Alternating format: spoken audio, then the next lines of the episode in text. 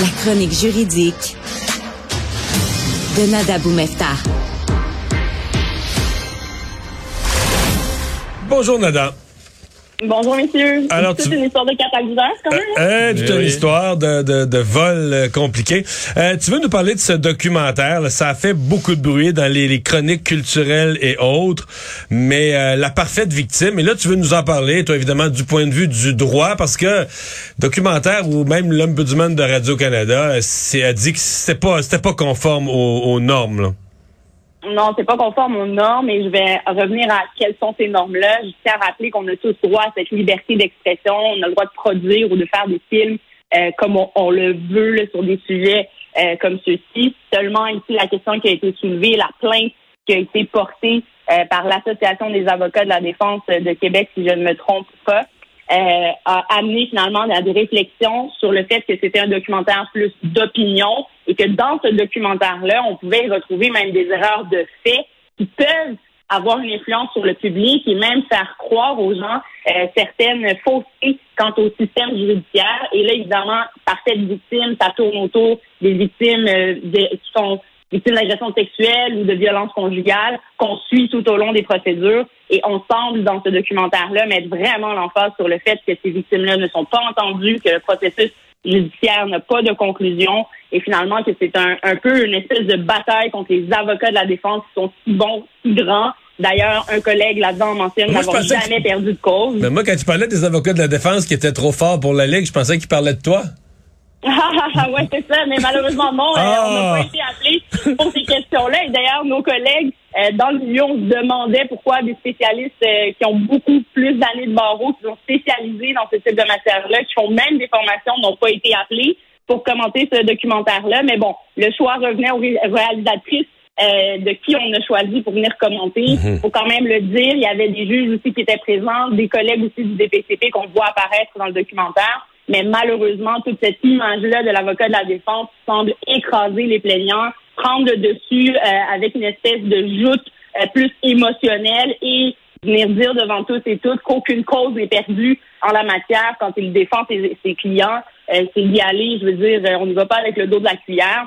Et après ça, quand on regarde des statistiques, et c'est là-dessus que l'en- l'ombudsman aussi est revenu, euh, de ces faussetés-là et de cette mauvaise image-là, ben peut-être faire une mention lorsqu'on diffuse ce documentaire-là au grand public. Il ne s'agit pas là euh, d'une réalité, en fait, euh, de ces dossiers-là. Et je tiens à rappeler qu'on a quand même travaillé beaucoup, puis on en parle souvent hein, euh, dans nos chroniques juridiques, euh, du travail qui a été fait sur le terrain pour mieux encadrer les victimes, mieux aider les plaignantes à travers le processus, qu'elles soient entendues, et même la loi a changé pour donner, entre autres,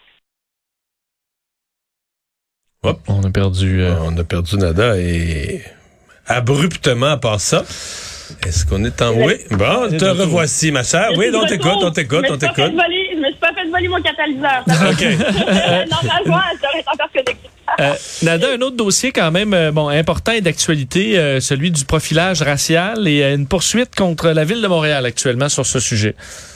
Absolument. Et là, on en a parlé euh, à l'étape où les plaintes commençaient à surgir du fait qu'on avait maintenant des vidéos, des caméras, des gens qui ont été capables de filmer la scène d'un bout à l'autre. Et ça, on le sait, en, matière de contestation ou de plainte en matière de profilage racial, ça peut être un défi euh, d'amener ce type de preuve-là devant euh, le tribunal ou la commission des droits de la personne. À ce stade-ci, on voit que la plupart des dossiers qui ont été ou euh, amenés sur la place publique, sur les réseaux sociaux, mènent aujourd'hui à des poursuites civiles contre la ville de Montréal, contre le SPVM. Dans ce cas-ci, pour faire un résumé un peu de l'histoire, euh, l'individu était chez sa mère. Il s'agit d'un individu qui est livreur, avait stationné son véhicule devant chez lui et la police s'est mis à fouiller son véhicule.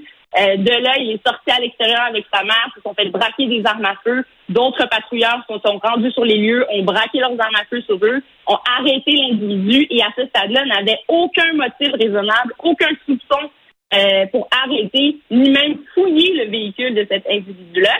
Puis je voulais ramener, messieurs, un peu à la définition du profilage racial. Je vais vous poser la question, selon vous, qu'est-ce que c'est? Et je vais vous donner la définition du SPVN sur le sujet juste après.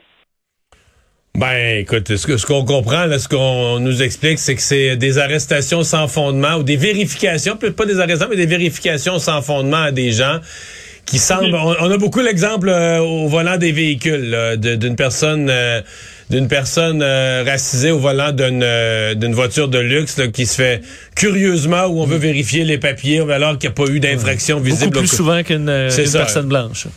Mhm, absolument, mais tu vois, tu dis, et là tu donnes des exemples d'actions précises, mais selon la définition, et là sur le site du SPVM, on parle vraiment de toute action qui est prise par une ou des personnes qui vont être en situation d'autorité. Donc là, évidemment, on parle entre autres des policiers qui possèdent des armes et qui sont là pour s'assurer euh, de la sécurité du public, qui agissent pour des raisons de sûreté, sécurité ou protection du public. Dans ce cadre-ci, la police mentionnait qu'il fouillait pour des raisons d'armes à feu. Donc, vous voulez voir s'il était en possession, comptait l'arrêter pour une possession d'armes à feu.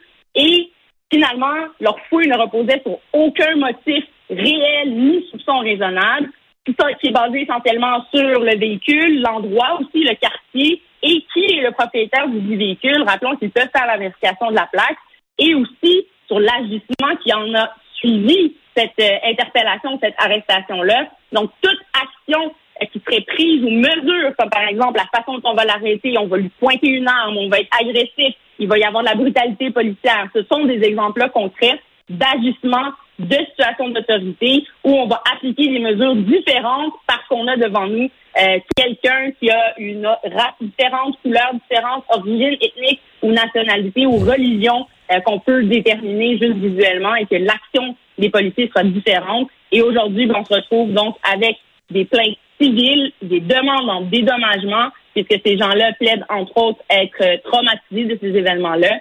Et je tiens à rappeler qu'il y a d'autres événements aussi qui vont suivre, qu'on va suivre de proche, dont deux jeunes de 14 ans qui se sont fait également arrêter, genoux sur le cou, scène qui a été filmée en juin 2020. Une poursuite de 100 000 sera déposée, a été déposée pardon, le mois dernier. Et un autre dossier aussi qu'on a suivi ensemble, quatre adolescents noirs qui ont été arrêtés au centre-ville euh, d'une façon brutale en plus alors qu'ils étaient en BC au centre-ville, poursuivre, eux, pour 95 000 Donc, la Ville de Montréal risque d'en avoir beaucoup sur les bras, mais j'ai bien hâte de suivre et de voir les conclusions euh, que le tribunal aura dans ces dossiers-là. Madame Jean-Luc Ferland, un homme de Drummondville qui avait tué sa mère en juillet 2020, ben, euh, la Cour a statué aujourd'hui. A statué, en fait, a reconnu qu'il était non criminellement responsable de, de ces gestes-là. On a admis donc la preuve sans que cette preuve-là ne soit présentée devant le tribunal, comme quoi, hors de tout doute raisonnable, il a commis ces infractions-là, mais il n'est pas criminellement responsable. Et là, je vous pose la question, et puis tu voir si vous m'écoutez quand je fais mes chroniques, mais dites-moi, messieurs, est-ce que lorsqu'une personne qui est déclarée non criminellement responsable euh, pour cause de troubles mentaux, ça veut dire que cette personne-là est acquittée? Non, non, non.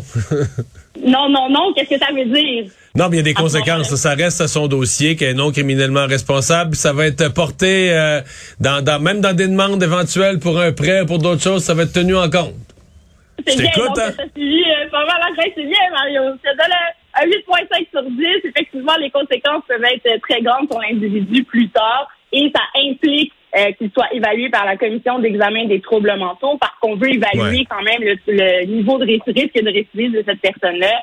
Euh, mais, mais lui, ce qu'on comprend, c'est que ce qu'on comprend, c'est qu'au niveau médical, santé mentale, on dit qu'il était à ce moment-là en psychose. En fait, on, on lit l'histoire, puis on comprend le, sur le plan de la justice aujourd'hui, on dit qu'il était en psychose depuis plusieurs semaines, mais on s'interroge quand même sur le qui fait quoi là, des autorités de santé mentale de la police, parce que si le type est en psychose et qu'en psychose, il est une menace pour sa mère.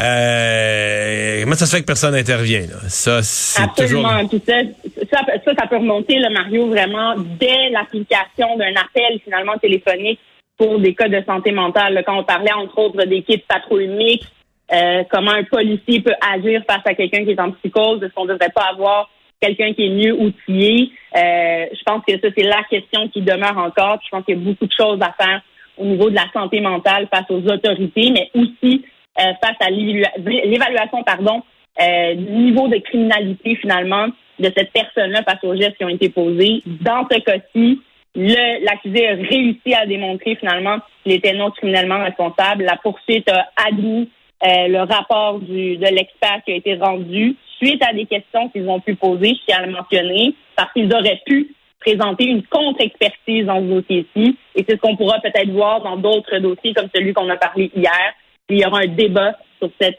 aspect-là de santé mentale de l'individu, de l'accusé. et ça revient à l'accusé hein, de démontrer ça, s'il a des troubles de santé mentale, s'il cherche à avoir une déclaration de non euh, d'être non criminellement responsable. Nada, merci beaucoup.